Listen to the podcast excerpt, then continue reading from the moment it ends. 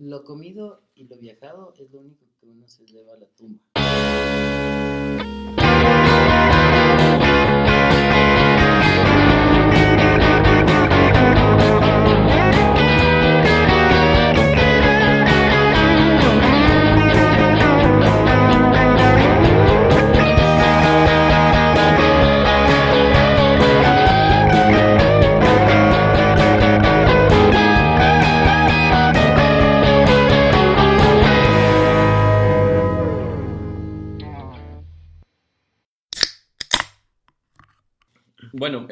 Ahorita vamos a meter un intro. No sé si hay alguna frase que a ti te llene mucho dentro, no sé, de la vida o cosas así que te haya importado tanto.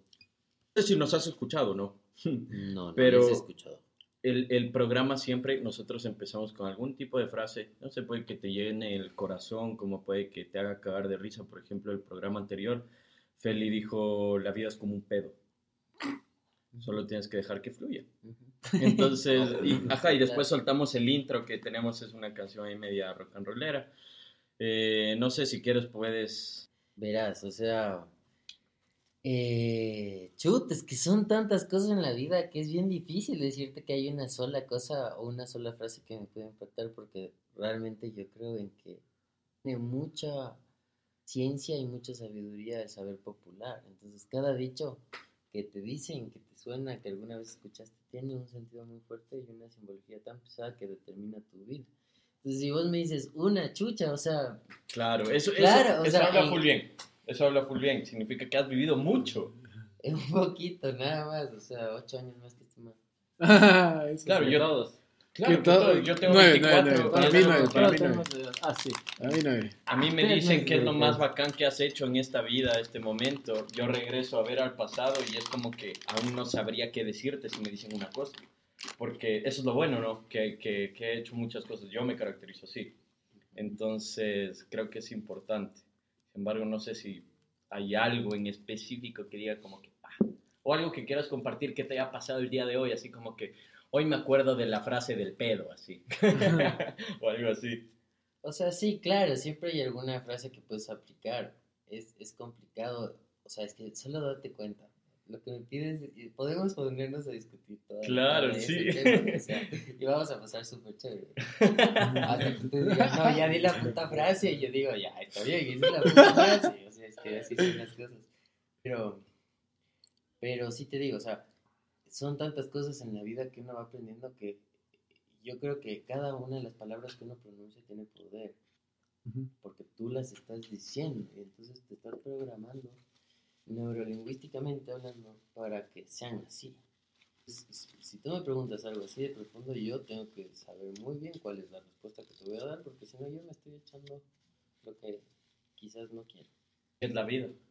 Es mi, exacto, es mi propia vida. O sea, yo, sí te puedo decir qué es lo que yo creo. ¿Qué es lo que crees tú de la vida? Y es lo que le decía ayer a mi hermano. Yo creo de la vida que, o sea, ¿qué es la vida? La vida, mejor dicho, yo creo que la muerte no existe. Y creo que la vida sí es justamente la inexistencia de esa muerte. es la muerte en el sentido material, sino en un plano nada más. No importa qué tan larga sea tu vida o tu existir, mejor dicho. La, la vida, cada uno de los seres humanos, de cada uno de los seres vivos, es la constante, la muerte. Porque muere todo. Mueren los momentos, mueren los segundos, mueren los instantes, muere el espacio, muere el tiempo mismo. Es la realidad del presente la que determina lo que puede pasar. Entonces tú también puedes decidir de toda la gama de posibilidades de cosas que te pueden pasar en la vida. ¿Cuánta probabilidad quieres que le suceda a una en específico para que suceda? Y eso empieza por pronunciarlo de manera correcta para traerlo a tu vida. Ahí va una frase que yo me acuerdo. A ver, Solo una vez se muere, pero todos los días tú vives. yo le modificaría. ¿Cómo? Porque yo creo que la muerte es constante. Es que, o sea, a ver, ¡Wow! ver, sí, sí, sí, sí. O sea, lo que pasa es que estamos hablando de una vida. Loco, yo me podría ahorita, weón, me me estallara porque está full Estás hablando de una vida, yo estoy hablando ya del, del existir. ¿ya? La vida es es constante. Quizás es, lo es la única constante que Que no tenemos. logremos entender o que no logremos entender. Pero la vida sucede justamente porque no existe la muerte en el sentido material, solo en el sentido energético. Ya fui. Ya, ya, ya caché todo lo que estás diciendo ahorita. Entonces yo vivo, No, literalmente. sí, o sea, literalmente es que estás fluyendo con esa Sí. energía, porque es la podría decir solo es, solo es la finalización de una etapa. Exacto. Ya. O sea, te materializas, o sea, a ver, ¿qué es lo que nosotros, como ustedes son ingenieros, a ver, tú eres ingeniero, tú marketing, Marketing. y tú Administración. ya. Entonces, bueno, yo soy relaciones internacionales, entonces veamos qué sale de esta conversación. Qué bacán. Oye, pero, pero me dejas loco porque, porque decimos que, o sea, cuando tú dices que no hay muerte, solo, solo es una, el final de una etapa. O así yo lo interpreto Claro. a, a lo que tú dices. Y, y yo siempre he pensado, siempre se me ha metido en la cabeza, digamos que se acaba mi vida, literalmente culminé esta etapa, yo creo full en, en la reencarnación, full, y vives de etapas distintas, es decir, digamos, hoy lo tuve todo, esta, esta etapa de mi vida la- lo tengo todo gracias a Dios y a lo que ustedes, los que nos escuchan, creemos, pero en la siguiente etapa tal vez me cueste un poco más, tenga que pelearla más o la tenga que sufrir. O quizás tenga que vivir un suicidio, qué sé yo, weón, o sea, cosas así no de sabes cómo va a ser tu vida, no tienes control. de. Exactamente. Entonces es un libro de no acabarse, loco. Entonces me parece espectacular, o sea, Wow. yo recaigo en eso. Yo recaigo en eso. Pero es- eso es solo el, Buena analogía. o sea, mientras estás vivo, pero además, ¿qué pasa? Es que ahí está la segunda parte. Mm. ¿Qué pasa cuando tú experimentas la muerte ya física? Porque yo, yo, yo, yo te digo, cuando yo me muera yo voy a sentir que sueño. Así como cada noche me acuesto y sueño, y así como creo que esta realidad es un sueño en el que yo me quedé atrapado y que el día que me muera este sueño me despertaré en otra realidad. O sea, no sé si vieron esa película. Totalmente. Totalmente. es una película de DiCaprio, pero ah, investiguen cuál es la película, si sabes me responden. Sí, esa la- es la de los sueños, pues. Ya. Ajá. ¿Cuál es el nombre de la película? Inception, el origen. El origen, ya, correcto. Entonces el origen de, de tu realidad depende del sueño en que te quedas atrapado, que se distorsiona en el espacio-tiempo. O como la de Jared Leto con Mr. Nobody, ¿has visto? ¿Cuál? Eh, Jared Leto que empieza a ver todas las... Se empieza a ver desde la perspectiva de todas las acciones que tuvo en la vida. Entonces empieza a ver todas la- las facetas que hubiera tenido él dentro de, de- de las decisiones que él tomaba. Es específicamente, o sea, es que es específicamente lo que te digo, porque depende de ti que el, el dar la probabilidad que quieres que suceda a una determinada posibilidad en tu vida. ¿Quieres casarte con una mujer guapísima? Depende de ti, pues, de que construyas esa realidad. Claro. Chuta, Sí. bueno, no lo presentamos, pero el hermano de Isaac, Robert Carpio. Un aplauso. Roberto Carpio, en nuestro, Roberto Carpio, nuestro octavo capítulo, el after. Es un número muy simbólico, ¿no? La bola 8, pues, La ojo. bola 8. O sea, todo tiene, todo tiene significado en la vida, en cada momento. Cuando estamos en el, en el momento mismo de nuestro alumbramiento, los fluidos por la posición de nuestro cuerpo dentro de nuestra madre, nuestra temperatura, nuestra no respiración, el ser natos, neonatos, perdón, de hecho, perdón, este, eh, el ser neonato y el tener el primer soplo de vida es quizás el primer momento en el que nos desprendemos de todo lo que sentimos en ese momento como vida y que puede, digamos, a partir de ese momento convertirse ya en un consciente, que es el nacimiento de un individuo. Entonces, la muerte en la reencarnación, yo en lo personal creo que yo el día que yo me muera moriré físicamente y algún día voy a nacer, porque sé que he tenido vidas pasadas. Ustedes estudiaron en mi misma alma mater, entonces yo sé qué clases pudieron haber recibido y que entienden el conocimiento eh, filosófico oriental. Oye, me llama la atención lo que dices al momento de nacer siendo neonatos. Estamos de acuerdo de que una vez que salimos muere una etapa dentro de nuestra madre, ¿no? Y nace una nueva. Ahí, ahí, ahí morimos y volvemos a nacer. Por ejemplo, ahí es, ahí es un ejemplo más tangible de lo que siento yo que tú quieres decir o quieres transmitir. Es como, no sé hasta qué punto sea cierto, pero quizás a partir de ese momento tenemos conciencia en el individuo, porque ya nos expulsan a tu madre. Exactamente. Y quizás, no sé si sea así, pero sería interesante averiguarlo. Eh, en ese momento un alma entra en nuestro. Hijo de tu No, madre. no, No, qué fuerte, loco. Qué No haber bestia. salido de otro cuerpo y que, o sea, yo me acuerdo cosas de muy niño que me impactaron, o sea, Brother, Miren, loco. yo les cuento algo que a, a la gente durante la vida entera yo le he contado y me dice como, es una estupidez, pero ustedes me pueden entender. Hicieron clases de Autoconocimiento, autoconocimiento, cosmos, dices, ya básico, o sea, básico. Cosmos, ¿no? todo. Autoconocimiento. Autoconocimiento, ajá, autoconocimiento, específicamente. autoconocimiento. Entonces, los tres años yo estaba sentado en un sillón, tipo, es como, como estos Moisés. No, no, no, no. Es como un, como un, como un Sofá. sillón, pero de estos tipo taburete, así, de estos que son solo redondos sin ningún espaldar. Ya, ya te cacho, ya te cacho. Son unos taburetitos especiales de estos muebles súper antiguos que había antes, ¿no? Entonces tenía la forma de zapallo, de tener color mostaza. Ya. Entonces estaba sentado y había en la ventana del cuarto de mis papás que un visido color café, chocolate, sí, y me acuerdo las otras cortinas. Estaba como jugando, eh, balanceándome en este, en este zapadito. Y me fui como en una de esas, perdí el control. Evidentemente tenía tres años. Me fui contra la cortina. ¿no? no me golpeé, no me lastimé, no pasó absolutamente nada. Pero el momento que yo sentí que chocaba con la cortina, que era un visido que ni siquiera me iba a lastimar, fue una, un, un- momento en el tiempo en el que, digamos que el espacio se estiró muchísimo. Yo me pude formular a mí mismo la pregunta, ¿quién soy yo? Esa es una pregunta que le escuché en una clase de autoconocimiento. Ujú. A los tres años tener la conciencia de esa, de esa, de esa pregunta. ¿Tú te acuerdas de eso? Claro, porque a mí me marcó. Puedes decirles qué edad tienes. Yo tengo 31 años. Wow.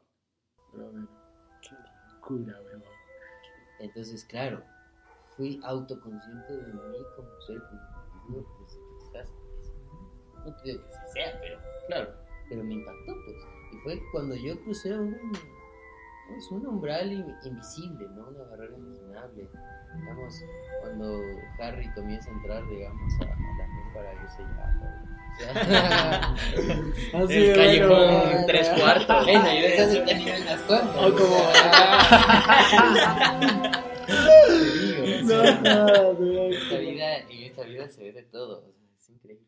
Wow, qué increíble lo que nos acabas de contar. ¿Qué Yo analogías más del hijo de madre? te juro, o sea, empezaste con una energía que yo. ¿Cuántos minutos vamos? Como 13.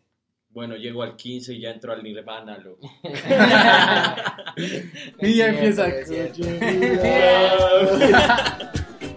Qué bacán. qué, qué locura. Oye, y bueno, contigo, contigo creo que, eh, bueno, empezamos un, un proyecto súper lindo, de acuerdo a, lo- a tu profesión, a lo que tú trabajas.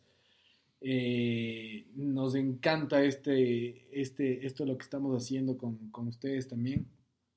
¿Cómo nace, cómo nace para ti este, esta pasión también por la montaña? ¿Qué es lo que hace que o sea- a Roberto Carpio le di- diga, chuta, Todo, yo, yo creo mucho, verás, yo creo mucho, Feli, en, en que todos tenemos que cumplir nuestro rol, que somos responsables del rol que tenemos en la sociedad, en la familia y tal. Ya. No te voy a decir que soy moralista, pues nada que ver, evidentemente. Totalmente. Evidentemente. Pero sí, pero sí creo mucho en eso. Entonces, yo creo, yo creo que eh, el rol en el que uno está, uno tiene que meter su cabeza, meter su chip y darlo todo por el todo y meterse en el papel. Entonces, yo mm, disfruto mucho del campo. Toda la vida me gustó el campo. Eh, yo tuve el privilegio, a diferencia de mis hermanos, de criarme entre tres fincas, ¿no? con mis abuelos, con mis papás. Tiempos remotos, pero muy bonitos. Y, y me gusta mucho el. ¿En Loja? No, ¿No? aquí en, en el noroccidente, en Pedro Vicente Maldonado. Ah, en Pedro Vicente, En ya, ok. Alegalito Ok, ok. y en Calacalí. Yo, eh, estas, estas fechas, quizás en julio, inicios, finales de agosto, digamos, inicios de agosto, finales de julio, yo a esta edad, a los cuatro años, quiero decir, a estas fechas, a los cuatro o cinco años, yo estaba cosechando maíz en Calacalí, recibiendo sol. O sea, un privilegio total. Totalmente. Imagínate estar bajo la línea ecuatorial cosechando maíz, celebrando el Inti. Son energías positivas. O sea, yo creo que nosotros somos muy privilegiados por haber nacido en esta tierrita linda. O sea, la verdad es que tenemos lo más valioso que es la energía del sol.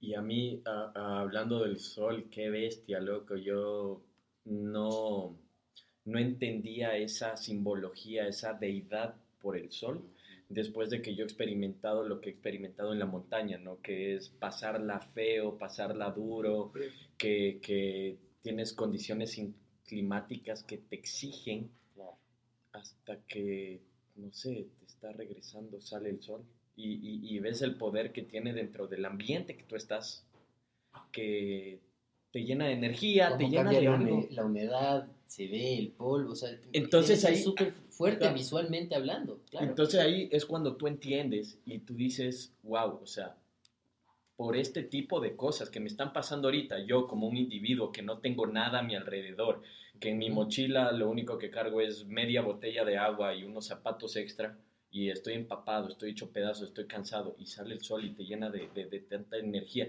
que tú sientes que te vas a sentir bien, ahí es cuando dices, wow, por eso lo idolatraban tanto. Claro, porque es lo más grande que tenemos, imagínate. Ujú. Bueno, entonces, a ver, ¿qué- ¿qué te puedo decir? Eso, eso es como el origen, ¿no? O sea, esa fue mi, mi educación, mi crianza, así, el. Es bien chistoso, pero esa es otra historia. ¿no? Contar, o sea, a menos de que quieran caer serios, pero no es otra historia. Obvio, sí, güey. Ya, Eh, pero, pero ahora, y ahora por, digamos, por, digamos, por cuestiones de la vida misma, es la vida la que te dice, aquí estás porque mereces o no mereces estar, creo yo. O sea, aquí es lo que te digo, Feli. O sea, no existe la muerte porque aquí mismo tú haces de tu vida un paraíso o un infierno. Después de eso te mueres, renaces. O sea, respeto todas las ideologías religiosas. Ajá, sí, sí, de, de totalmente. todas agarro un poquito como se debe. sí, está bien. Y, y, y te digo, o sea, no es mi, mi intención, pero morimos, nacemos, nacemos en otro cuerpo, el rato que nacemos nos dan el alma, digamos, nos entregan el alma, quién sabe, no sabemos. ¿Y qué dice la Pero- sabiduría popular al respecto de esto? Bueno, o sea, es que es- en toda cultura hablan de, de- de la reencarnación. Claro, todos tienen una visión diferente, porque también tienes que darte cuenta que la cultura es un factor tan complejo de explicar porque implica factores sociales con condiciones ambientales en la línea del tiempo. Por eso hay, digamos, condiciones específicas de cada país en el planeta. Que los escandinavos tienen los ojos azules porque han estado mucho tiempo, digamos, con la reflexión de, la de luz del sol en el hielo y en sus ojos. ¿Y por qué dicen que los que tienen ojos azules en el chimborazo son hijos del chimborazo y albinos? Sí, es- Ahí eso, por ejemplo, es- es, popular, que, claro, o sea, ah, debe haber alguien que llegue a cumplir ese parámetro para que tenga el privilegio de conocer ese saber popular, porque tú vas aprendiendo del saber popular con el paso del tiempo, o sea, con el paso del tiempo vos dices, ah, ahora entiendo por qué mi abuela decía esto, ah, ahora ya sé qué significa, ya, ah, ya sé, ya sé, porque es como los Simpsons, ¿no? cuando uno es niño, escucha cualquier palabra que no sabe cuál es el, el- el múltiple significado El de la, contexto. de, la, Ah, pa- sí. no, de la palabra ¿no? y el contexto en el que se utiliza. Entonces, es decir, puta, puta, para cualquier cosa, ¿me entiendes? Como para lo que realmente es, o. ¿me entiendes? Lo mismo con cualquier palabra. Chela, farra, birra, no sé, pato, biela, cualquiera, ¿no? Depende mucho del contexto.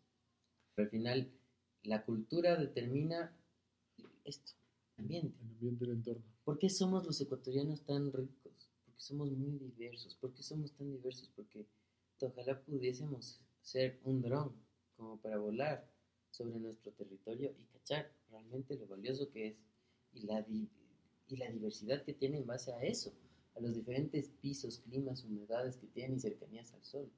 Es lo más valioso. O sea, yo alguna vez escuché una frase, y no es mi, en lo absoluto mi intención politizar, pero alguna vez escuché un fragmento de una frase que yo escuché de un político ecuatoriano, pero les voy a decir solo el fragmento y no les voy a decir quién. Decía, si, si fue, fue, justo cuando el Papa, Pablo. No, sí, bueno, fue cuando el, el- el Papa actual asumió control en San Pedro. Y ahora.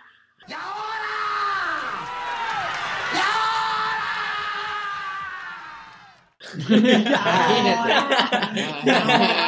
así, así decía. Y ahora, imagínate.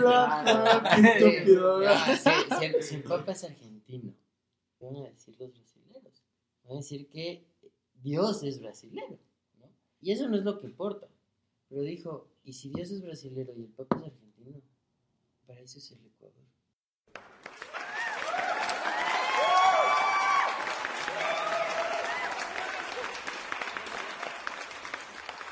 Y eso a mí me impresionó de tal manera porque fue realmente una revelación. Wow, eso no había escuchado, loco. Yo se escuchaba y Increíble. sí, loco un poco. Increíble. Y alguien, y no te digo, yo no soy santurrón en lo absoluto, ni tampoco creo en santerías, ni, bueno, en santurronerías o en santurronadas, que son diferentes. Pero una santa de aquí, de esta, de esta ciudad, bueno, o de aquí cerca, porque estamos en Tumbaco, esta es otra ciudad, de Quito, dijo al Ecuador, no le van a destruir ni sus terremotos, ni sus volcanes, ni sus diferentes, digamos, eh, condiciones naturales. Y no importa lo que dijo después, pero la magnitud de lo que dijo implica que en realidad somos un país tan diverso, tan difícil de vivir, pero tan bonito y tan bello y, y- y- que encuentras todo y que, ¿cómo no te va a dar ganas de viajar y subir una montaña? Y cada vez que subes una te das cuenta que cada una es más bella que otra y que te va a dar otra perspectiva de las cosas y que es prácticamente acercarse a lo más próximo que tú podrías experimentar por tus propios medios y sin nada más a volar, sentirte en esa altura. Entonces, yo admiro mucho lo que ustedes hacen.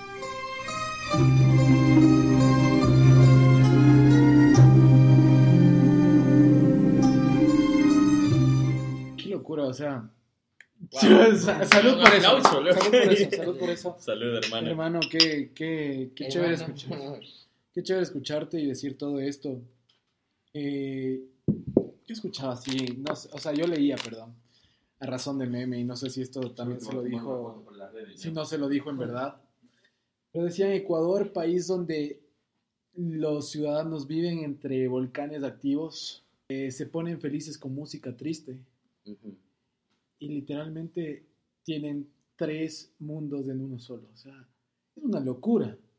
Es una locura. O sea, nosotros somos tan, tan bipolares y a la vez tan, tan vastos, tan diversos, exactamente. Que vos dices, creo que la gente que vive aquí en Ecuador, muchachos, No se da cuenta. es primero no se dan cuenta y es única. No creo, dudo mucho, o sea, me cuesta, me cuesta pensar que exista gente como nosotros alrededor del mundo. Creo que son es de regiones de las cuales vos puedes encontrar fácil viajando, qué sé yo, a otro continente, pero vos puedes hacerlo acá viajando tres horas, cuatro horas, cinco horas más. Semanas enteras. Es un O sea, parque temático Literalmente. de lo que Ajá. puede ser el turismo en el mundo. Totalmente. Y es una Bueno, locura. O sea, es que si te das cuenta, los intereses que están puestos siempre sobre nuestros países, o sobre nuestro país ya más en Ujú. específico, determinan también la condición en la que vivimos. Ujú. Entonces, no todos tenemos la capacidad de darnos cuenta, de visibilizar cuál es la, la condición en la que nosotros vivimos y en la que vive el resto. Totalmente. O sea, a nosotros nos pintan, por ejemplo, mira, no voy a meter, digamos, a los latinoamericanos, sino a los africanos. Yo, bueno, yo estudié relaciones internacionales, entonces siempre trato de analizar las cosas desde la perspectiva internacional, ¿no? Ya, siempre ok, los llevo hacia allá. Lo digo solo para que Aquí estudiaste relaciones. en, ¿no? la- en la universidad, San Francisco. con- ahí. Y de ahí te fuiste a... De ahí salí, ¿no? De ahí estudié en España, regresé a estudiar en Ecuador, eh, otras cosas en Ecuador, y de ahí comencé mi doctorado en México. Wow. Sí, un poquito viajado. Pero, Y o sea, vivido. Un Vivido. pasaporte pesado. culturizado, diría yo. es, un, es un término complejo, ¿verdad? Pero no sé si es correctamente... Culturizado en el sentido políticamente de... correcto decirlo, Ajá. pero creo que sí mm, con perspectiva de saber qué se siente estar, vivir en otros sitios determinados. Lejos de tu casa, tu zona de confort. Siempre fui Totalmente. muy, yo creo que eso, eso siempre, me, no sé, es- siempre fui muy, muy independiente. O sea, yo les amo a mis padres, a mis hermanos, a mi familia, pero nunca fui un niño que lloraba y hacía pataleta por la mamitis o por la papitis, sino que al estar criándome también cerca de mis abuelos, yo pasaba tiempo con mis abuelos y con mis tíos, y entonces me divertía y me llevaba a todos, entonces el guagua, ¿me entiendes? No tenías apego con nadie, No sino que era apego. un cariño general para todos. Claro, claro, claro. O sea, eh, eh, eh, lo has condensado perfectamente. Entonces, claro, era otra- Una estrellita de oro. Entonces, bueno, así es, digamos, así me fui criando, ¿no? Hasta que nacieron mis dos hermanos. Y sí fue el cambio, porque ya no era el único niño de la familia, sino el mayor. Entonces, La esa, responsabilidad de ser mayor. esa es otra nota Claro. a ser responsable. Pero claro, por uno mismo. Primero por uno. Siempre es primero por uno. Siempre. Totalmente. Que si no estás bien, tú no puedes ayudar a nadie. Exacto. Exacto. Oye, y verás, el otro día que, que fuimos con, contigo, bueno, a hacer este, este gran proyecto que, que tienes en marcha también, contabas un poco de lo que son los yanganates. Loco, yo me quedé asombrado, creo que en el capítulo que estaba el Nico Larrea, hace dos capítulos atrás, Ese día pasó eso y él quería hablar. a quería hablar de eso. O sea, me pica hasta ahorita la lengua y decía, mierda, esto, esto debe saber la gente. O sea, debe, debe saber lo majestuoso que, que- que es lo que tenemos. Y, y tú contaste esta historia y, me quedé pasmado. hermano, O sea, te juro. Verás, antes de eso, eh, yo igual hablando con Isaac al- alguna vez que nos fuimos a, a Limbabura, y antes de eso también eh, me había comentado mucho acerca de lo que es, o sea, nos pusimos en contexto de lo que es el tesoro de los yanganates, y me contó él acerca de, de, de su relación, ¿no? De la sangre de ustedes, la relación que tienen con, con el tesoro de allá. Entonces, bueno, él no me lo dijo de una forma tan mística, tan Ah, mística, por así mística decirlo, como tú lo específica. dijiste. Que no le pongo, con la boca abierta. sal a la historia, claro. Claro, el Isaac Ah, es claro, como que, ah, sí. verás, pasó esto y esto y ya, Ajá, yo decía- concreto. cuando, me, cuando me dijo ese pocho, dije, Isaac de miércoles, hijo de tu madre. ya". Pero bueno, este, aquí introduciendo un poco para la gente que no conoce lo del tesoro de los yanganates, eh, aquí te cuento lo que yo sé, por lo que yo me he informado, y no sé si es algo correcto, ya que hay algunas fuentes, hay fuentes verdaderas. Tú cuando inclusive vas al lugar y te informas por gente de los alrededores, yo mismo me he dado cuenta que a veces entran en otras fantasías que no son ciertas De acuerdo. y hay otras cosas que sí son verdad. Es que, verás, es, es, es muy complicado porque tú, tú bien dices, tienes información que se ha considerado oficial. Ahí hay una observación. La, infor- la historia siempre es del que la gana, ¿no? Entonces, eso es una información, pero eso no implica que no haya más información que puede ser verídico, no. Exacto. Yo no puedo determinar de lo que tú sabes que es verdad y que no, porque no estoy suficientemente documentado, pero sí, yo puedo darte un testimonio y una experiencia de lo que ha pasado, de lo que se sabe, para que ustedes tengan otro elemento de juicio y de valoración de lo que es la realidad. Así es. Oye, qué locura. Y más que nada vivirla, porque es Ajá. algo que hablamos y dijimos hay que ir. Sí, que- Quizás no encontremos yo, nada. yo, yo, yo, yo quiero ir con ustedes, o sea, yo quiero, yo quiero que de mi boca salga, pero para que entre por mis ojos, ¿me entiendes? Oye, y, y, o sea, y les voy a decir antes de, de- de darle, de darle el pie a ca- al, al Isaac, Isaac va a contar la historia de los yanganates, ¿o no? No, él lo cuenta. como- pero él quiere, Pero- quiere acotar una cosita. Claro, eso era una cosita con respecto a eso. Pero primero tiene que... al, al momento que tú dijiste, Qué bacán. y me encantaría, yo, yo le vivo Me va a servir un poquito de cerveza, perdón. yo, le, yo le- yo le vivo diciendo.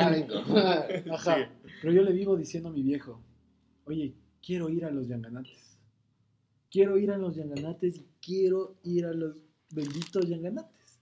O sea, tienes la... Y, y mi papá me dice, no. Mi papá me dice, no, no y no. ¿Por qué? Es más o menos como yo cuando les decía que iba a ir al bungalow y me prohibían. Porque mis Pero- papás se habían ido al Pero yo te, bungalow. digo, yo te digo el porqué de esto. Mi papá, obviamente, como ustedes saben, es militar. Y en algún punto de su vida tuvo que ir a rescatar a la gente, a, un- a unos tres extranjeros de ahí. Extranjeros. Dos murieron, no vivió. Pero él me dice que el lugar es tan inhóspito, el lugar es tan incierto, el lugar es tan indescifrable. Él literalmente, o sea, él, él dice, bueno, tienes que bastonear, tienes que ver dónde pisas, porque por ahí coges, pisas mal y Y te vas hasta el fondo, 15 metros abajo, río subterráneo, con un agua de menos de 3, 4 grados centígrados, te mueres congelado, ahogado y congelado.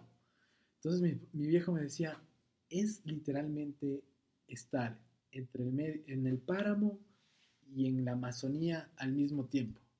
Tienes que saber cómo diablos caminar ahí. Y si tú te vas así solo porque te dio ganas, ni los militares ni los expertos tienen tantos, perdón, huevos de irse allá.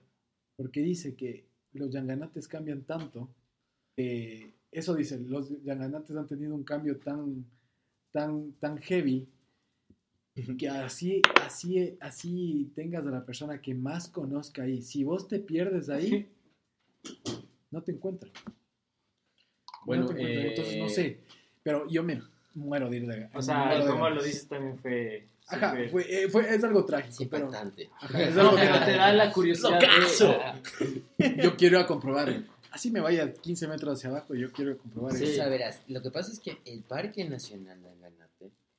A ver, ¿qué quieren saber del parque? Porque hay muchas cosas. que Bueno, el Parque Nacional Yanganate, yo no he estado. Eh, el- la ubicación más o menos es por la provincia del Tungurahua, en dirección al, al oriente. Ajá. eh, Cotopaxi-Napo. Exacto. Entonces, lo que hemos, bueno, lo que también he investigado ha sido que los nativos que llevan a este tipo de expediciones es gente de Píllaro. Correcto. y se basan, eh, bueno, la gente que hace expediciones, que va al lugar a, a investigar, que dónde está el tesoro, porque ahí supuestamente está el tesoro de Rumiñahui, que llevaron del reino de Quito en más o menos el año de 1500, por, esa, por, ese, por ese centenario, más o menos.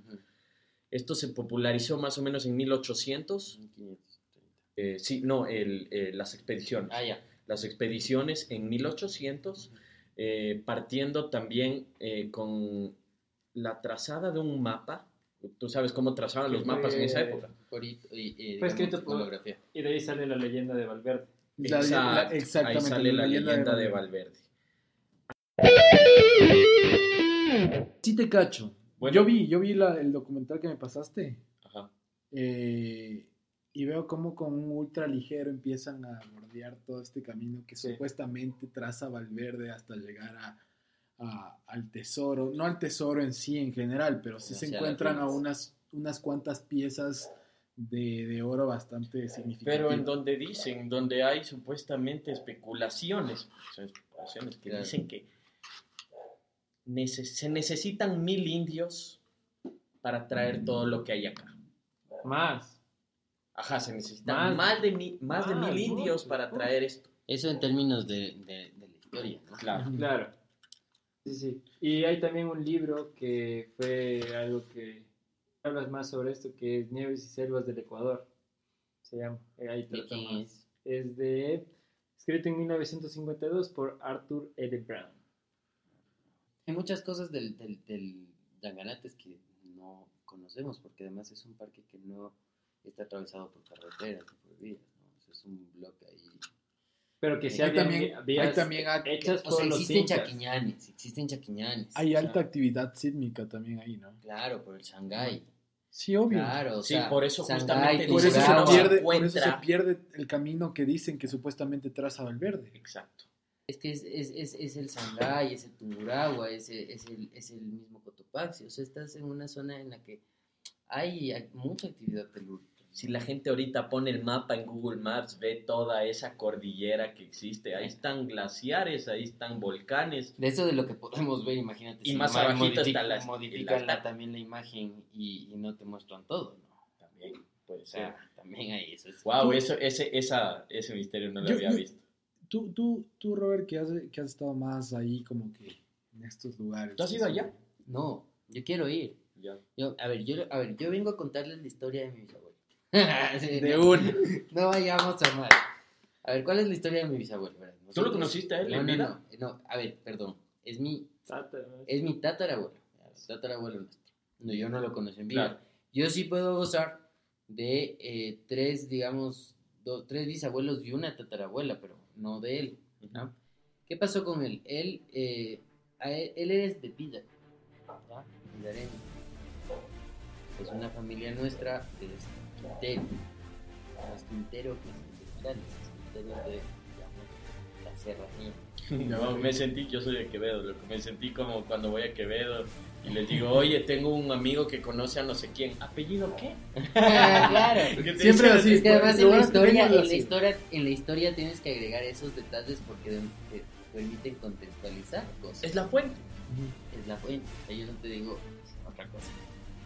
Entonces, este apellido Cisneros, digamos Quinteros, este abuelo nuestro, eh, abuelo nuestro, es el papá de nuestra bisabuela.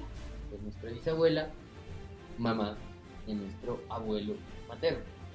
Para que sepan por dónde. ya.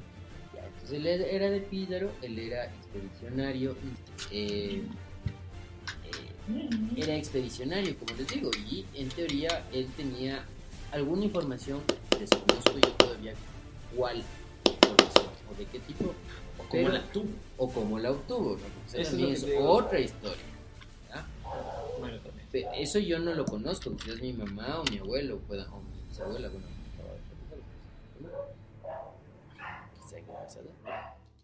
La historia es que mi, mi bisabuelo le dice a mi, perdón, mi tatarabuelo le dice a su hija, era su única hija legítima, le dice, esta es la última vez que yo voy de viaje, ¿ya? Yo ya he ido dos veces, yo ya sé cómo llegar y yo ya sé dónde está. ¿ya? Yo lo que necesito es ir una última vez porque quiero traer una buena piedra de oro eh, y ya con eso estar tranquilo. O sea, él no ambicionó traerse el tesoro, Claro. ni saquear, ni nada de eso. O sea, él quería tener una pepita de oro, él sabía dónde estaba y él quería asegurar, digamos, el bienestar de su hija.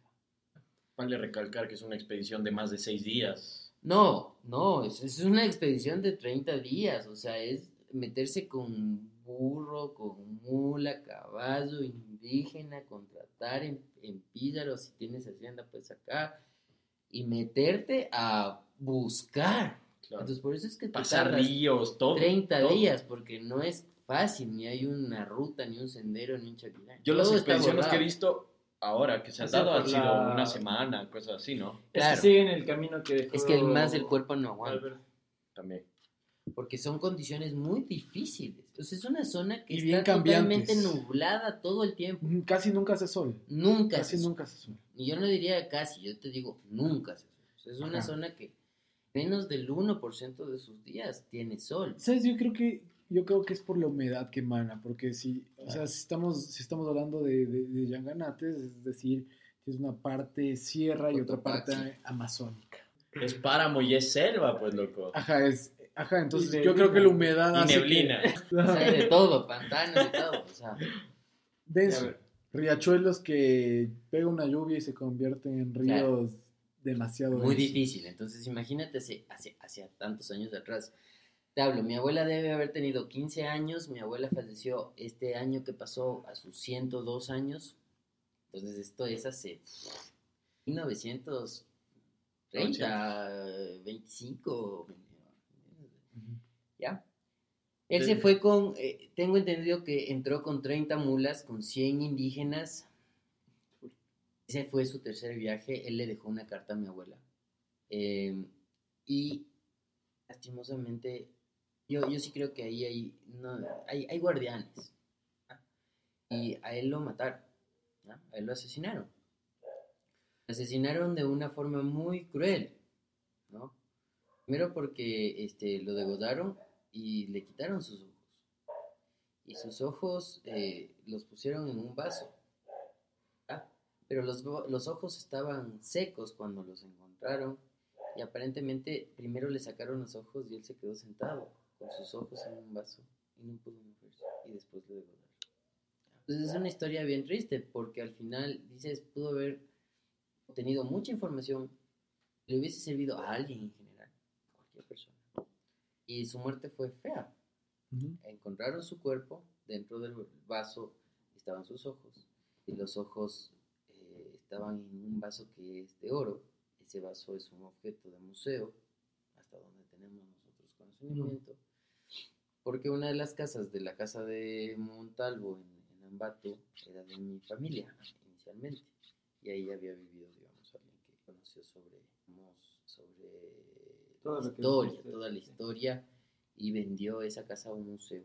Después se convirtió en un museo y ahí reposa el vaso de oro, con, en teoría no sé si está en los ojos o no, la, a- a- fragmentos, eh, no sabemos qué tanto, yo nunca he ido a ver, la verdad, al museo, porque me parecía una pieza tan grandiosa que nunca le, doy- le- importancia, ¿entiendes? Y eh, eh, la historia de la carta es mucho más trágica, porque esa carta la guarda mi bisabuela y se la da a nuestro abuelo, y nuestro abuelo, un hombre siempre, es una historia que a ustedes les impactaría, pero siempre, digamos, muy ah, abierto de mente desde sus 15 años a los 19 años fue desterrado políticamente, estudió, viajó por Chile, por Bolivia, estuvo en Senegal, Sí. viajó por todo el mundo, terminó estudiando en la Unión Soviética, esa es otra historia, ¿no? Pero, pero bueno, se lo entregó a mi abuelo en una edad en la que él era un hombre totalmente idealista, un filósofo idealista, de hecho, político a sus 17 años, o sea, ya ejerciendo política. Entonces, eh, él le entregó a un policía y en la carta se especificaban justamente los detalles de cómo llegar y él entregó a la policía pensando que las instituciones del Estado iban a, a, digamos, proteger ese patrimonio, Ujú. eh, entregándolo de buena manera pensando en, eh, digamos, en el patrimonio de todos los ecuatorianos. De 15 años, te digo, a esa edad lo hizo.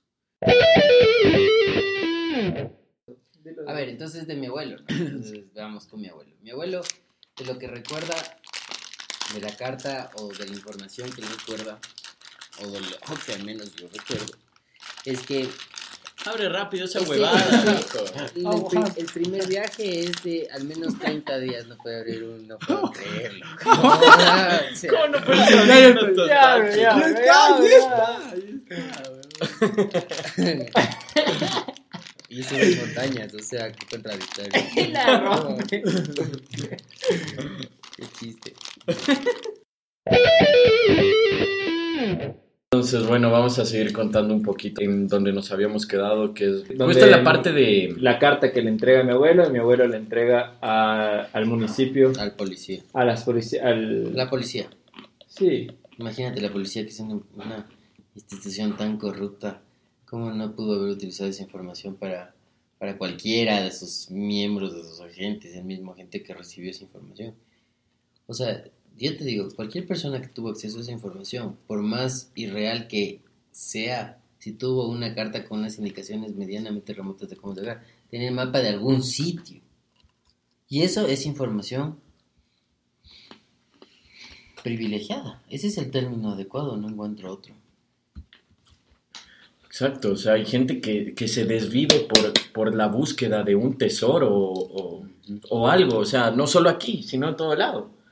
De algo místico, que dedica su vida a eso. Entonces, imagínate ese poder dentro de, de las manos de una institución. claro. En ese entonces, y más aún en ese territorio, Mm. en donde estaba en, En esa época. Ajá, en donde estaba en auge este tipo de, de- de situaciones, de buscar algo. Claro, no, claro. Por eso te digo, es que nuestro bisabuelo no es que nosotros decimos que era expedicionario. Él era expedicionario. O sea, él de- se dedicó a eso. En mi familia ha habido montañistas y estas cosas. eh, digamos, no sé si Isaac el único, Mi abuelo era el primero. Claro, yo la otra vez en Facebook vi que a Isaac le comentaba una foto y le ponía... Como tu... ¿Te como gusta la tu- montaña con tu abuelo? con tu abuelo, Algo así. Y ahí yo, ahí yo ense- enseguida el chip le conecté ahí. Claro, mi abuelo muchísimo, pero no es solo él, tenemos tíos abuelos que han subido, yo, yo tengo un tío abuelo, Leo Sedama, este man subía al Cayambe a diario así, llevaba Aunque gente, turistas. Como irse vos a la tienda de la esquina. Ajá, sí, o sea, gente que se ha dedicado. De hecho, Iván Vallejo, eh, tengo entendido, es ahijado de nacimiento, de bautizo, quiero decir, de, de uno de mis bisabuelos. Es compadre de mis bisabuelos. Iván Vallejo, que se Iván conoció en Vallejo. Tumuragua. Iván Vallejo, que él, eh, él, Iván Vallejo, o sea, fue, es, entiendo que el ahijado de bautizo de uno de mis, ah, digamos, bisabuelos. Increíble. ¿no? O sea, había una relación en ese sentido. Una amistad, como la de ustedes. Tú has subido, ¿cuál es la? Has subido montaña, ¿no? Me imagino. Yo he hecho turismo de muchas formas, pero todavía estoy por iniciar, digamos, lo que puedo hacer con, con montaña. Nunca lo he hecho. A ver, ¿qué, qué recuerda mi abuelo? Mi, abuelo recuerda que era su tercer viaje, que eh, tenían, digamos, que subir con 30 mulas con más de 100 indígenas, que él les dejaba en campamentos, él subía solo, digamos, esa entrada. El tema de la laguna es bien importante. Es una información que eh, mi abuelo recopiló, bueno, me refiero a mi abuelo como a cualquiera de toda esa línea generacional, no Pues el pis, el tatara, Ujú. Claro. pero mi abuelo, otro, mi otro abuelo, digamos, recopiló y, eh, él entraba por una laguna que eh, a determinada hora y momento, en el día, en el mes, en el año, no sé, se abría, se accedía, se drenaba, desaparecía el agua y se, digamos, se visibilizaba un, un- un portal a un acceso, digamos, a una cueva o... Y a, A una comunidad. a- y, exacto, a un camino, un acceso. Y a partir de ahí se, eh, digamos, se eh, contactaba con una comunidad. Eh, la muerte de mi abuelo es trágica porque él en su tercer viaje ya sabía, no fue como en los primeros viajes que eran 30 días, porque la expedición sino siete a ocho días que eran ir a, digamos, al sitio, regresar. Entonces él, ese, pero fue su promesa, ¿no? Que iba a ser su tercera vez y su última vez, que traía una pepita y que traía más evidencia para demostrar la existencia de la comunidad eh, y que ya, no iba a volver a viajar. Hay prendas, hay evidencia que tenía mi bisabuelo, eh, me refiero a oro. Eh, y entonces, otro detalle importante es que eso podría ser real, porque por nivel freático pueden ser lagunas que en realidad existen y que por ciertos movimientos de la Tierra y el electromagnetismo y tal, y gravedad, eh, el agua se drena a cavernas subterráneas y en realidad se abre un acceso. O incluso pueden ser épocas del año. Así Exacto. como De Solsticio. sequías. Ajá, como cuando los, los indígenas son bien apegados al tema del solsticio Así es. y no solo aquí. Eso se da en toda todo América, en todo el mundo. Es el sol. Claro, Hay que celebrar el como sol. los mayas también con su solsticio y Chichen Itza con, con, con su pirámide. Entonces es increíble. Es- Es interesante ver toda la cultura latinoamericana eh, originaria, ¿no? Yo eh, experimenté mucho de cerca la cultura azteca porque viví en México, en Ciudad de México, en el CDMX un año. Aprender a... Es que, es que, es que te digo, Pecho, A chupar tequila. dice. no, o sea, eso es fácil porque es rico el tequila. Pero además, no, es que además te digo, lo, bonito de la experiencia. ah, Esta es una frase que sí me marca en la vida. Te voy a decir lo que me pediste al principio. Dale. Este, pero lo comido y lo viajado es lo único que uno se lleva a la tumba. Así es. Wow. Entonces, para mí, comer, beber, disfrutar, viajar es el motor de vida porque eso es lo que de esta vida yo me voy a llevar. Entonces, claro, de hecho, así he hecho mi vida. Eh, y entonces, la comida mexicana es tan sabrosa, pero cuando uno va por primera vez a México, prueba y piensa que todo sabe igual. Y es tan diferente todo porque cada tortilla, cada grano, cada maíz se presenta de manera idéntica prácticamente a través de un taco. O sea, todo se convierte en un taco, pero es tan difícil convertir un taco porque existen tantos sabores que es tan variada que ningún taco se parece a otro. Y entonces es como una delicia. Lo mismo me pasó a mí con las cervezas en Bélgica. Bélgica realmente es la cuna de la cerveza. Ujú. O sea, hay tiendas que tienen mil variedades, porque tienen colecciones enteras de cerveza que te cuestan miles de miles de dólares y te van vendiendo la mejor cerveza del mundo, verdad. Entonces, el viaje, la comida, la bebida, lo viajado, todo, todo lo sentido, todo, todo lo sentido, muchachos, es vida. Vivan, disfruten, sean conscientes únicamente de que a veces sus familias se sienten en riesgo, ¿ya? porque ustedes hacen algo que no cualquiera hace, son privilegiados, ¿ya? y como privilegiados por muchos aspectos y sentidos que no importa, porque todos lo sabemos, pero como buenos privilegiados tienen que saber siempre las cosas pensando desde ustedes hasta en que nunca ninguna de su familia sufra por su ausencia por un accidente o un error subiendo una montaña. Y eso se los podría decir yo como el hermano de Isaac, pero sus papás o sus hermanos, cualquiera. Entonces, siempre sigan así, con buena vibra, con buena actitud, con buena onda, eso es lo que importa, porque eso es lo que te lleva al éxito, nada más.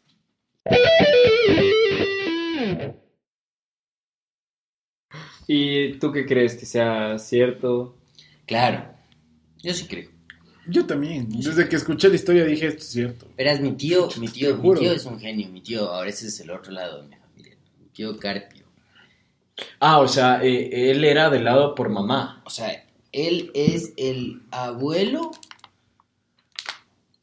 de del papá de mi mamá, Ya, ya, ya, ya, ya. ¿ya? El abuelo del papá de mi mamá.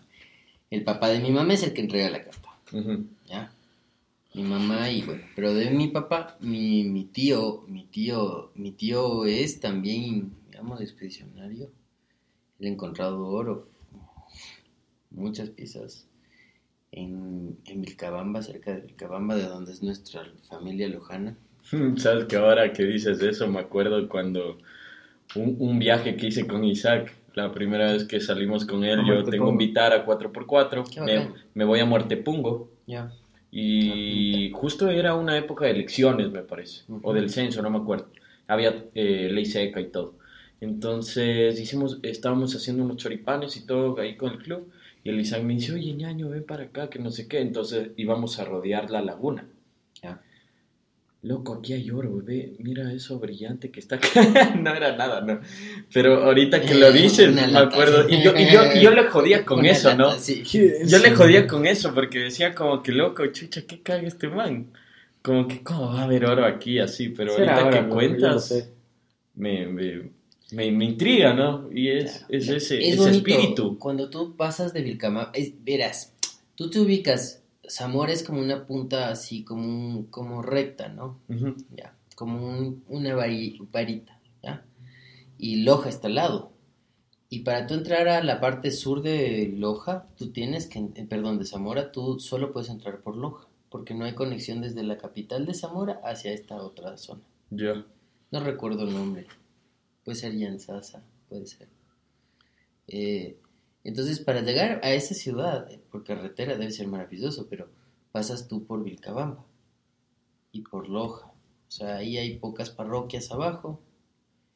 Eh, pasas por Loja, Vilcabamba y te metes, digamos, en Zamora. Es que por el ya todo Parque es Nacional selva, pues loco. No, tienes el Parque Nacional Podocarpus Ya, sí, sí, sí. el sí. bosque petrificado de Puyango, tienes Macará, o sea, Loja es maravilloso. Y más a la derecha ya te vas a los tallos. los- y el oro, de Saruma, de Portobelo, de Machala, y otra historia, y Tumbes, que era nuestra, o sea, eso fue lo último que nos quitaron los peruanos, Tumbes era nuestra ciudad. Este, pero bueno, es otra historia.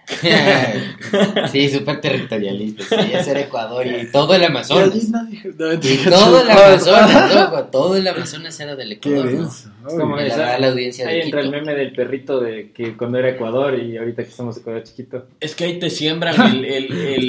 No sé, Sí, o sea, el patriotismo cuando te daban las láminas Claro. de- en el... ¿Te acuerdas las láminas? Que Claro, estaban y se 25 salía- centavos. Ah, claro. Chuta, y, y veías todo lo que era Ecuador y llegaba todo el Amazonas así gigantesco. Bahía, y es como que Salvador, era más que Colombia, era más que un Perú. Claro. Eh, Era el Amazonas y la Amazonía. Nosotros, desde esta capital, desde eso, Quito, Claro. nos quitaron el poder. porque sabían que los indígenas tenían el conocimiento de que esta es una zona poderosa y aunque esos le quitaron el poder, esta ciudad está determinada algún momento a volver a tomar el control y el poder. Por sus condiciones geográficas, geopolíticamente, Quito es una ciudad estratégicamente ubicada. Y no solo Quito, sino la Amazonía ecuatoriana. Es el centro estratégico más profundo que en geopolítica es en donde se debería establecer la capital de un bloque que es una isla y que en nuestro caso corresponde a Sudamérica. Es más, ahora por esto del coronavirus y las vacunas, Brasil estaba haciendo una negociación con Reino Unido para lo de las vacunas, que salga primero para llegar allá a Brasil. Claro. Y, es por parte y de- la gente y la gente le está quitando, o sea, le, le dijeron esto a Bolsonaro, creo que se llama. A Bolsonaro le dijeron eh, que le iban a quitar el apoyo por el hecho del trato que él tenía con el cuidado a la Amazonía. Entonces es es súper fuerte eso, porque la Amazonía es un pulmón Tesoro, mundial. claro. Es un tesoro mundial. Y Bolsonaro es una hueva. Hablando políticamente correcto, porque eso es decir la verdad. Claro. Bueno, estás en el veredazo, le puedes decir que es una Ah, puta. así. Por eso te digo, sea, verga, o sea, políticamente es la verdad. Es un hijueputa, o sea, o sea, es un irresponsable el tipo con su país, con él mismo, o sea, es una huevada. Pero bueno, esa es otra historia. Entonces, qué bonito conocer los tallos, por ejemplo, en la Amazonía. Wow. Esa es otra historia totalmente, Ya. ¿no? Porque ahí sabes que hablan en Morona- de todo. En Morona está el origen del café y del cacao, las plantas que genéticamente están rastreadas como las más antiguas. Quiere decir que de aquí salieron. ¿Sí sabías eso? No, güey. En Morona, Santiago. No sabía, puta, recién me entero. O sea, y la verdad es que ya escuchando todo esto ya no me sorprendo mucho, loco, porque todo lo que han dicho les creo. Yo no, yo soy, yo, yo no tengo escepticismo. Entonces yo sí, yo sí este lado de, de- del mito y la historia siempre la creo, porque si se cuenta por algo ha de ser. Algo tiene de verdad, algo hay que averiguar. Entonces, no, yo, yo estoy encantado. Y esto que estás contando ahorita, yo solo te estoy, solo me falta como que un canguele así. Tan poca este- gente que puede en este momento estar conversando del tema. Entonces sí es un privilegio. Qué chévere, qué chévere. Eh, bueno, muchas gracias por ese aporte, Robert. Chévere. Eh, ahorita queremos pasar a otra sección, no sé si nos quieres compartir algo. O aquí dentro de un espacio, no sé, queremos meternos en la onda en cualquier trip y, y, y, por ejemplo, darte un, darte un DeLorean y que viajes en el tiempo a, a ver el Roberto de, no sé, de 24 A ver. años Ya, bacán. y, y que le puedas decir algo, ¿no? Estás con el dog ahí, Marty McFly, creando el rock and roll. Chucha, ¿qué momento de mi vida volvería? A ver, vos dame un año y yo intento recordar qué cambiaría de ese año y de ese tiempo. 16. ¿Cambiarías? Yo diría 16. No, no, no, no, yo creo, yo creo que... Interferiría, interferiría, claro, o sea, llegar y decirme a mí mismo, oye, no hagas esto. Sí es interferir porque realmente modifica mi matriz de pensamiento, como ya lo hice y es una posibilidad. Y si le doy una probabilidad muy alta que suceda y quizás no quiero. Verás que no te estoy dando el privilegio de llevar un almanaque lo para que apuestes, ¿no? decía, no, o sea, es lo que decía hace un rato. O sea, Qué loco, maldita se, sea. se bro. trata se, se trata todo de eso o sea es que al final dices yo determino qué tanto puede pasar y, y si pasa qué chévere pero está bien o sea podrá ser todo depende todo es tan relativo y esto me lo ha enseñado este man que está aquí al lado mío construyéndome como hermano no porque o sea yo me siento muy responsable como hermano mayor de ser un buen ejemplo para mi hermano y evidentemente él es el ejemplo. O sea, es, es un, un, un- un ser humano maravillosísimo. Yo soy el, el, el, el dañado. y, y le El quiero, fracturado. le- Sí, sí, pero, pero es mi hermano un pilar muy importante en la vida. Y, y- y digo esto porque para mí uno de las de los pilares siempre ha sido la familia y el amor que implica la familia. Entonces yo siempre veo, al no tener hijos, que todo lo que yo pueda generar sea para mí y satisfacción mía y de mis hermanos, que es lo que yo protejo. Obvio. Wow. Entonces, claro, es Muy profundo, muy un profundo. pilar, mi hermano. Gracias. muchachos, son siempre bienvenidos. Esta no es mi casa, pero vivo en ella y les puedo hacer siempre bienvenida. ¿Qué? Claro que sí. Este, bueno, el último segmento que nosotros tenemos ¿Quieren aquí en el Veredazo es de jugar un piedra, papel o tijera. Ya. Jugamos un piedra, papel o tijera. El Veredazo versus el invitado. Yo creo que en este momento, porque estamos entre hermanos, creo que vamos a causar una pelea de hermanos.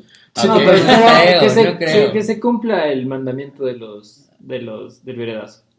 Eh, piedra, papel o tijera entre los tres y ahí vemos quién. ya, ya. Para Claro. para dinámica. Ya, ya, está Dale, bien, y está bien. después el que gana escoge una canción y llega a un playlist que Puede estamos ser haciendo. música protesta, Lo que te quieras. Lo que tú Todo. quieras. Desde La, el canción que yo quisiera escuchar en ese momento. Exacto. Ya. Y si ganas, ¿no? Claro. déjame, deja- déjame convertirlo en una buena probabilidad. Bueno, muchachos, piedra, papel o tijera. Un, dos, tres. Tome. Ese, Ese carpio otra vez. Ya estoy perdiendo muchos capítulos. Ya nada. Piedra, papel o tijera. Un, dos, tres. Ya me Bien. ganaste. Ya, bien, bien. ¿Qué quieres escuchar? Tri- Eh, siempre, siempre me va a gustar escuchar de canción de cierre, de final de algo, para lo que sea, una canción de Bumburi. Loco, huevón, súper bien. ¿Y cuál escoges? Ven y camina conmigo. Esa es la canción.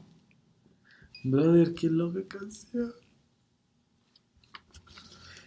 A ver, Bumburi. Bumburi, hay vinilos de Bumburi. O sea, por eso te digo, esa canción para cerrar cualquier cosa es un cague. Hasta la boda, sí.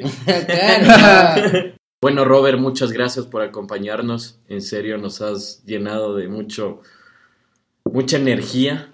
Hay mucho misterio por descubrir y no estoy hablando del tesoro, estoy hablando de la vida, que es lo que más nos llena. Totalmente. Y al que está escuchando esto, salud. Ojalá tenga una cervecita. Feliz. Y nada, muchachos, esto fue el octavo capítulo. Octavo capítulo del Veredazo. Tuvimos el gusto, el placer de estar contigo, Robert. Increíble. Yo me quedo con, con los Yanganates. Sí, muchas gracias. niño. Estoy fantaseando ahí, así me prohíba mi viejo. Es como Dora la está. exploradora, ¿no? ¿Cuál fue tu parte favorita del viaje? Y bueno, amigos, Yo creo que Ah, yo, yo creo que algún rato hemos de estar allá, el veredazo, cumpliendo eso es un objetivo que el Veredazo en los poner. Yanganates. Sí, que El nos podemos poner, ya sea de aquí en un año o cinco años. Si es que realmente lo queremos, así tiene que ser. Así Hay es, que hermano. hacerlo. Así es. Y yo soy el Moisés de la montaña. Y yo soy Freddy Riolera. Entre paseros, Tocho. Y estuvimos aquí con el, con el Robert Carpio. Claro, hermanito. Esto fue el octavo capítulo. Gracias, Gracias a todos. Les agradecemos. Chao, ya nos vemos. Gracias a todos. ¡Uh! Sí, sí, sí. Sí.